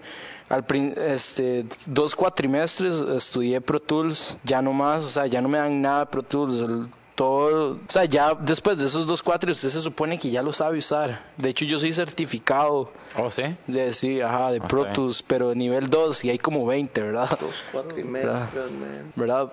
Mae, fueron, fueron rudos, mae, y yo, y yo eh, se lo juro que en esos dos cuatrimestres me sentí inundado y no entendía nada. lo sabía todo, pero no entendía nada. Ya después, en, lo- en- en el development de la carrera, ya con, conforme iba poco a poco, mae, era a huevo o a huevo que usaba Pro Tools y a huevo que usaba todo lo que había aprendido. Entonces ahí estaba aprendiendo y haciéndolo todo y ya, ya me he vuelto mejor, por dicho. Y es que todas mis clases es con Pro Tools, o sea, no hay otro software que se use en el mundo profesional por los grandes estudios que sea Pro Tools, ma. o sea, pues hay grandes productores hoy día usando Ableton y todo y en realidad eso no tiene, no, no, o sea, no, no tiene diferencia. Pero el Ableton es, es como para música electrónica más que todo. Mae, no, en realidad eso no tiene nada que ver, mae. En realidad eso Usted, usted graba también ahí en Mae, Ableton sin problema. Valles Temporales fue grabado completamente en Ableton. Ese es el que Ale usa. Live 9 Suite tiene Ali. ¿Qué tal, qué tal el, el de la Apple? Logic, mae, yo lo detesto porque se me parece a GarageBand, pero eso es algo visual, pero igual es un es, es un buen es, es un buen que GarageBand se DAW. oye muy bien. A- Ahora en día, el GarageBand no, no- nadie le quita nada. O sea, de que grabes igual como en Claro. Logic. Porque es lo que yo tengo, Logic y GarageBand son buenos para las ideas. Él fue el que me, me, me convenció a mí de comprar Pro Tools. Y ya después que lo compro, yo, Tony, tengo Pro Tools. Ma, la vara, no lo uso. me dice. la vara con Pro Tools es que es para grabar mae, y mezclar, pero usted para, para, para componer, para producir, para tener sus ideas, para hacer sus demos, para hacer varas chivas, usted puede usar ot- otros eh, DAW, Algo porque no me gusta decir DAW. complicado. Sí. El menos complicado. No, a lo que me refiero es que para, para componer y todo eso, entre menos complicado, mejor. No es por lo complicado. La facilidad. Es por, por los diferentes settings, o sea, los diferentes enfoques que tienen. Ableton tiene un enfoque totalmente en la composición, ma. Y de hecho usted, la- las, las opciones de MIDI y todas las opciones para mani- manipular audio en general, ma, son, o sea, son varas que usted dice, ma, que vara más rajada, o sea, me va a pasar ya. Pero igual no, no, o sea, no, no tiene el estándar que Pro Tools tiene y no tiene las, o sea, para editar para editar, mae, todas las, las tools para editar, todas las cosas que tiene Pro Tools, mae, en los otros, en los, en los otros programas no son tan desarrollados. No, Pro Tools es para finalizar todo. Es- Exacto. ya. O sea, usted puede hacer todo en Logic y ta, ta, ta, pero al final, si usted está trabajando con un productor pesado, un productor, o por lo menos que de la vieja escuela, todos usan Pro Tools, mae, o todos los estudios grandes se enfocan en Pro Tools, todo, o sea, Sí, es algo que uno no puede evitar y que mucha gente anda diciendo, uy, Pro Tools ya murió o así, pero en realidad no es cierto, porque no hay un mejor programa para editar y para mezclar como Pro Tools. Ya. No hay, ¿verdad? Cool.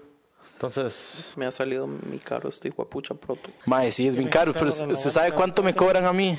por la escuela. Por ser estudiante me cobran 300 dólares por Pro Tools. Si a usted le sale a la mitad. Menos, un ¿Pero es tercio. el student version o es la Versión- completa? Versión completa. Ma, en- entonces usted de aquí en adelante tiene en mente seguir escribiendo en español o, o le gustaría bretear en inglés? Eh, no, en, eso reali- es- en, realidad es una de, de las preguntas más importantes porque por un lado está de seguir, seguir true, seguir verdadero el español de donde yo vengo y por otro lado está intentar abrir campos acá, ¿verdad? Campos más abiertos. Ya si se va a quedar aquí, sí. Exacto. O sea, si tengo ese plan, digamos, no es como que de verdad vaya a pasar, ojalá pase, pero pero Sí, no igual tengo no tengo cambiar. problema alguno en- en- con los dos idiomas, o sea, no tengo problema en escribir en inglés o en español y de hecho la nueva música que estoy trabajando es más en inglés porque quiero tener algo con que abrirme con, con la gente que conozco acá que la mayoría son son son de otros países que, que no hablan español. En mi universidad hay gente de muchos lados y siento que si uno habla en español es más internacional, eh, en inglés es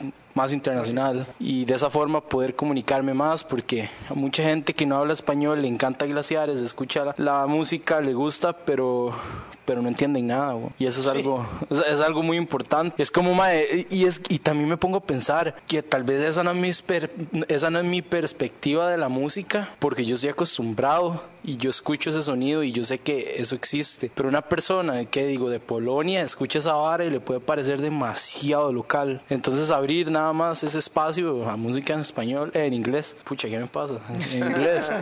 En inglés. Entonces sí voy a seguir breteando en inglés también. Las dos, o sea, no, no, no, me, no siento que tengo que escribir en una o en la otra. La verdad, esa, esa, esa barrera, esa fr- frontier, digamos, no me interesa. Inclusive si es un disco, no me importa si trae canciones en inglés y en español. A mí realmente eso no me interesa. ¿Tú crees que estando allá cuando estabas en Costa Rica, o sea, hay una hay algo que ver con la atmósfera, la cultura, la gente, tus lo que has pasado? ¿Tú crees que ahora estando acá como que te ha cambiado la perspectiva de cómo estás escribiendo las cosas que has estado trabajando?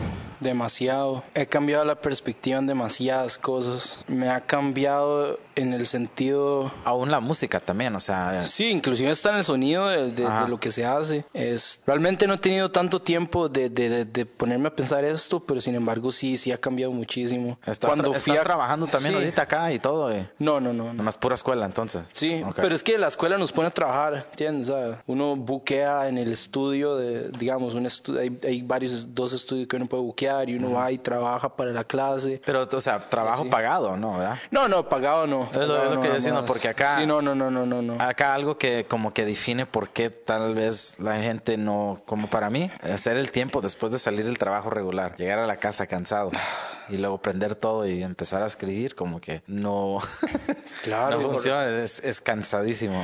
Es como lo que le digo, también no he tenido demasiado tiempo de escribir, digamos, yo antes en un año escribía miles de canciones, este año, bueno, el año pasado inclusive, madre, si acaso escribí seis, siete canciones que me gustan, porque estaba demasiado enfocado en, en ser un productor, es, estaba demasiado enfocado en aprender todo esto, porque madre, es un mundo completamente, es como aprender otro idioma, otro mundo, otra vida. Yo realmente no sabía nada de producción, nada del mundo del audio, nada, nada, nada. Yo solo sabía componer, tocar guitarra y tenía experiencia grabando y ya. Entonces para mí fue como empezar de cero y me he enfocado demasiado en eso y realmente no, no, digamos, yo no, de tocar en vivo no toco desde que fui a Costa Rica, digamos. De cantar, he cantado cuando he grabado, canto con, porque me gusta cantar y a veces canto solo. Bueno, siempre canto solo.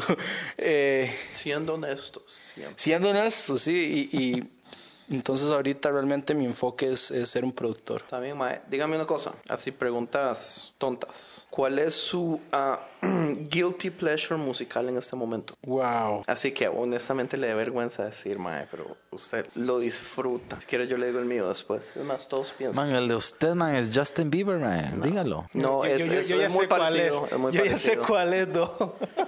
Madre, tengo varios en realidad, madre, yo soy demasiado abierto musicalmente. Ahorita estoy escuchando demasiado, bueno, es que no lo estoy escuchando ahorita, pero cosas que, que no deberían de gustarme, entre comillas, pero que me gustan. Madre, me gusta muchísimo el último disco de Taylor Swift, madre. Me gusta mucho ese disco, producido por Max Martin. Oh, ok. Tal vez eso sería. Si Ese me usted, gusta a mí también. si a usted le gusta Taylor Swift, No, no me gusta Taylor Swift, me gusta ese disco. ese disco, ¿cuál? El de... Ajá. 90. Y, y en realidad no todo el disco, solo algunas canciones. Cuando tengas una chance, escucha la reproducción Ah, que hizo Ryan. Ryan Adams. Sí, claro. De todo ese disco, man. Es una Bueno, y el otro Guilty Pleasure que tengo que me gusta un montón, que de eso sí puedo hablar más, porque realmente sí, sí lo tengo en mi iPhone, digamos, Taylor Swift me cuadra y todo, pero lo escucho, lo escucho en Spotify, así, pero para tenerlo en el cel, no. Pero digamos, lo que tengo en el cel que me encanta es Lord, man. Lord Sí, good. Ah, pero yo Lord no le he invertido encanta. tiempo. Yo cuando he escuchado cómo pon- componen las canciones Claro, es muy man, y la Yeah, producción detrás de las piezas son, son varas Yeah. muy rajadas. Sí, sí, sí, sí.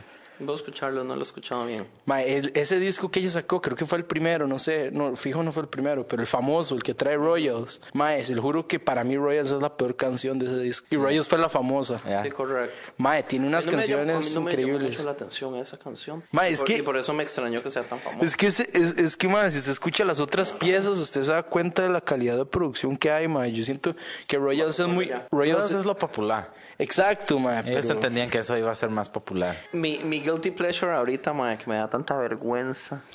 ¿Te gusta J Balvin? No sé quién es. Es un reggaetonero. No, no, no, no.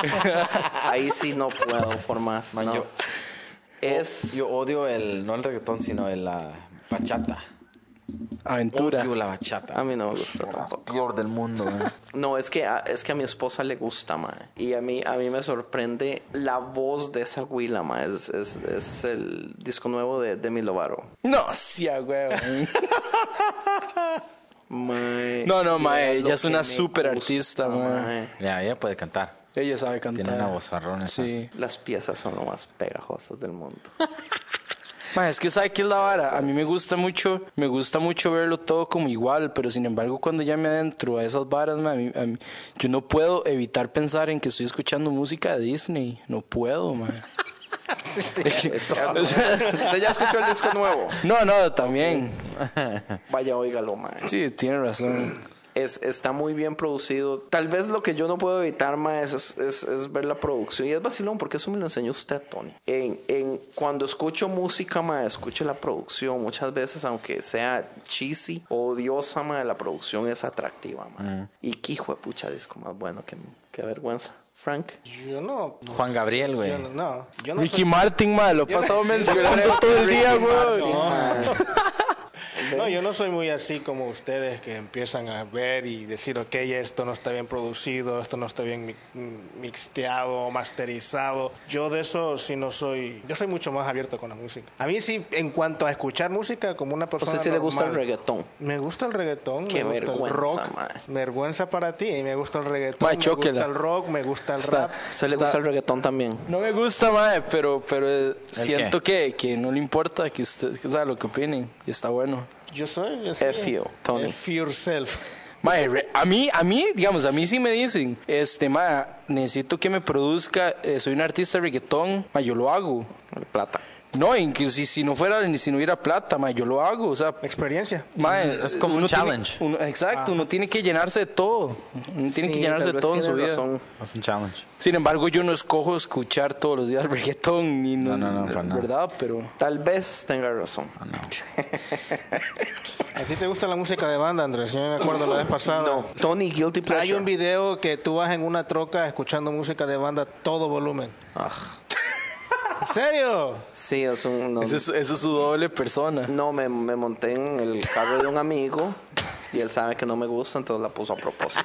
A todo volumen. Y tu- íbamos largo y, y él bajó las ventanas y Iba todo el gritando mundo me a media viendo. Y, uy, no, qué vergüenza. Guilty Pleasure. Man, desgraciadamente es el disco nuevo de Justin Bieber. En Man, serio. No, muy, el- muy bien producido, man. Discaso. Está muy Sí. bien producido. Todo el mundo, man, se le quedó pegado a todas esas desgraciadas canciones, man. Yo lo que quiero es que me pasen la receta que usó esa persona detrás de que ahora todo el mundo ama a Justin Bieber. Después Sí. de que todo el mundo lo odiaba. Se- ¿Cómo se dice? He redeemed himself. Sí, o sea, ya ahora, ya ahora Se Justin redimió, Bieber, ya, ya ahora todo el mundo es San Justin Bieber. Ya, ya se lleva, ya. Pero ya ese disco lo hicieron muy bien con la gente. Lo que me gusta es que escogieron a gente específica para hacer ciertas canciones que como pegaron fuerte. Como con Skrillex. Cositas que ha hecho con Skrillex y todo eso. Ah, no, es genio. Muy loco si acaba de decir Deja Vu. Se lo juro acá, aquí en este momento. Qué loco, perdón. No se. Eso es bueno, eso es que... Yo pienso que es que la siguiente pregunta es la pregunta más importante y le afectó. Entonces, en, en- en- en su otro ser, en otro universo paralelo, mae, fue afectado. Mae, ¿usted cree en Dios? Ma, yo sí creo en Dios. Hardcore. Sí, sí, creo en Dios, ma. Eh, no critico a las personas que no creen en Dios. No me, no me, no me defino como una persona eh, que ama a Dios. Sin embargo, lo respeto y siento que, siento que es como esa fuerza que un ser humano a veces necesita para para como tener esperanza, tal vez, no sé. Pero el concepto que, que yo tengo de Dios puede ser demasiado diferente al de otras personas. No estoy diciendo que mi concepto de Dios sea un Dios religioso. Simplemente para mí Dios es muy importante, ma. ¿Qué? ¿Cómo podrías tú definir tu concepto de lo que es Dios para ti en tu vida? O sea, ¿cómo lo podrías describir a alguien? Si alguien te dice, ¿qué es Dios para ti en tu vida? ¿Qué, ¿Cómo lo podrías...? Ma, decir? mucha gente ve a Dios como, como esa persona que le ayuda en los momentos difíciles, como esa persona, como ese salvador. Ma, yo a veces siento que a veces Dios, más que, más que eso, es como, es como alivio, ma. No sé, es como, como que uno a veces, uno a veces como que necesita desahogarse un poco. Y si uno realmente medita y realmente está siendo consciente de lo, de, de lo que está pidiendo, de lo que está pasando, Dios es como, como ese, ayu- ese amigo invisible que uno tiene. Así lo veo yo. Y, y, y mae, y nada más es eso, creo. Y en los tiempos... Esa opinión va a cambiar ahorita porque tenemos ahí una piscina y lo vamos a bautizar. Y va a ser abuelada. Eh, ¿Y quién es el padre? El pastor, digo. Francisco. El padre aquí es el único teólogo. aquí es el, el padre. el padre el único Papa verdadero Frank. padre. ¿Y, y quién, me, quién, quién me va a El llevar a comer después del bautizo? Eso ya está planeado.